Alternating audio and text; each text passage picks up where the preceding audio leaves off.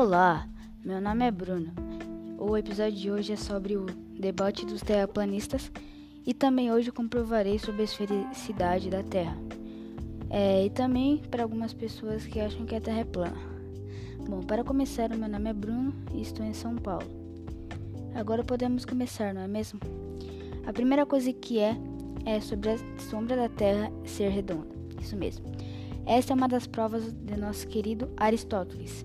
Diz ele que eclipses lunares acontecem quando o Sol estiver alinhado com a borda do disco terrestre. Outra coisa é o circunnavegação. É, circunnavegação, para quem não sabe, é uma viagem marítima em torno de um lugar, que pode ser uma ilha, um continente ou toda a Terra. É possível dar a volta ao mundo seguindo sempre numa mesma direção. Uma mesma pessoa contorna o planeta e acaba retornando ao ponto de partida. Num plano, alguém que siga sempre numa mesma direção ou chega às bordas, chega à borda, desculpa, se o plano for finito, ou se afasta indefinidamente do ponto de origem, que é o num plano infinito. A primeira com navegação bem-sucedida foi realizada por Fernão de Magalhães no século XVI e inúmeras outras já aconteceram desde então. É muito tempo atrás, né, gente? Pelo amor de Deus. Diferentes estrelas. Ó, gente, eu tô falando assim, tipo, é, Terra Redonda, diferentes estrelas, é tudo separando os argumentos que eu trouxe para hoje. Diferentes estrelas. Quando o viajante se modifica para o norte ou para o sul, passa a olhar as estrelas nascendo e se pondo em diferentes horários, atingindo diferentes alturas em relação ao horizonte, até o ponto em que surgem constelações que são exclusivas do hemisfério norte ou do hemisfério sul. Em 2019, ainda discutem se a Terra é esférica. Aliás, em novembro acontece a primeira conferência de terraplanistas no Brasil. A discussão foi antes de Cristo, muito antiga, não é mesmo? Este mês é lembrado aos 500 anos da viagem iniciada pelo português Fernão de Magalhães, que, em três anos, deu a volta ao mundo.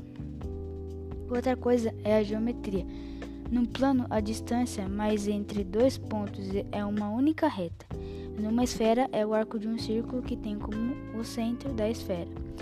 Temos também satélites em órbita da Terra, incluindo os do G sistema GPS, como o Waze, é, maps, você já entendeu, né? Que não se chama de que se chama de posicionamento global. Por acaso temos os depoimentos de pelo menos quatro gerações de astronautas desde Yuri Gagarin, que a Terra é uma esfera.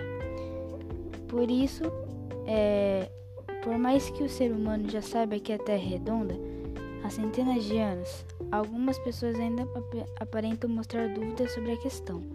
Por isso, separamos sete fatos, separei sete fatos científicos que vão te ajudar a convencer aquele colega que não tem tanta certeza sobre o fato do nosso planeta, de que ele não, de que ele não é e não pode ser plano.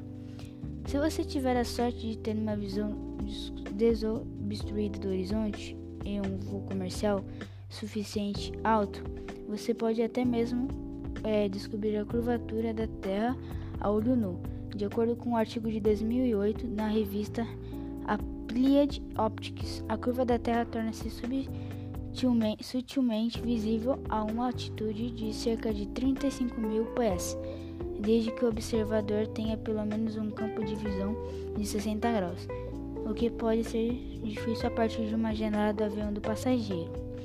Bom, é, como você pode ver, esse é o primeiro é, primeira certeza que eu falei aqui para vocês, né? Outra coisa que eu vou comentar aqui com vocês é sobre os fusos horários. Numa terra plana, todos os habitantes deveriam ver o Sol nascer e se pôr ao mesmo tempo. É a curvatura do planeta que faz com que existam diferentes horários em diferentes longitudes. É, esses foram que eu separei para hoje. Esse é o episódio 1. Vai ter o episódio 2 Aí lá vou estar separando vários e vários argumentos e fatos aqui para vocês saberem que a Terra, a esfericidade da Terra e sobre algumas dúvidas que tem sobre a se a Terra é plana, sei lá. Bom, vou deixar também links é, do meu na descrição do podcast e lá vai ter as, as notícias que eu obtive para hoje. Bom, eu vou ficar por aqui. É, até mais. Bom, boa sexta-feira para vocês e a falou.